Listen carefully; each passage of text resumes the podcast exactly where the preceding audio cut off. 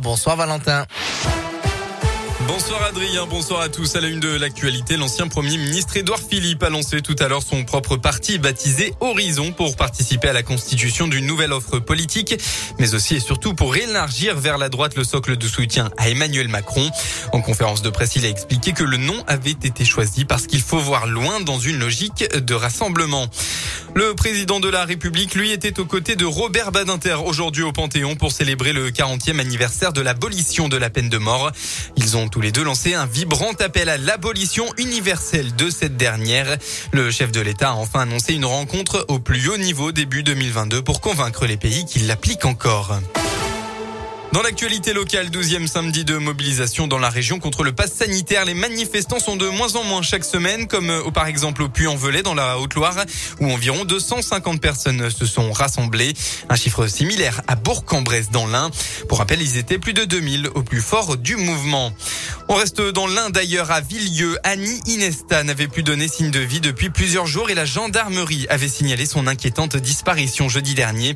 Eh bien, selon les militaires dans un post Facebook publié ce matin, les recherches sont terminées. La femme a heureusement été retrouvée saine et sauve.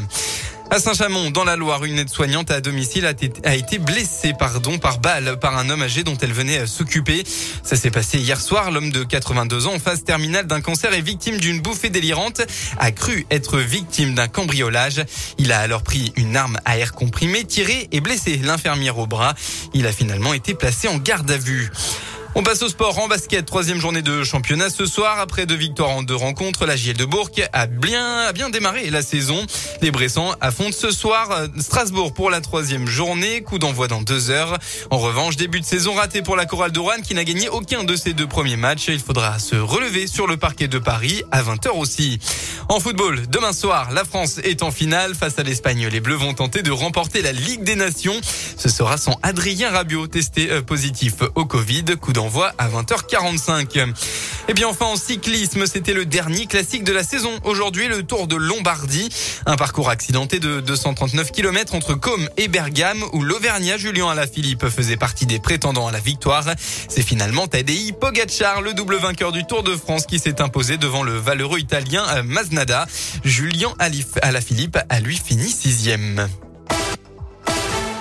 La météo concernant votre dimanche dans la région, eh bien les éclaircies vont dominer votre matinée avec de la brume attendue localement dans l'Ain. Les nuages de la matinée, eux, vont se dissiper au fil de la journée et laisser place petit à petit un grand soleil dans l'après-midi. Et oui, ciel bleu pour tout l'Auvergne-Rhône-Alpes en début de soirée. Côté Mercure, similaire à aujourd'hui, il fera entre 13 et 16 degrés au maximum de la journée.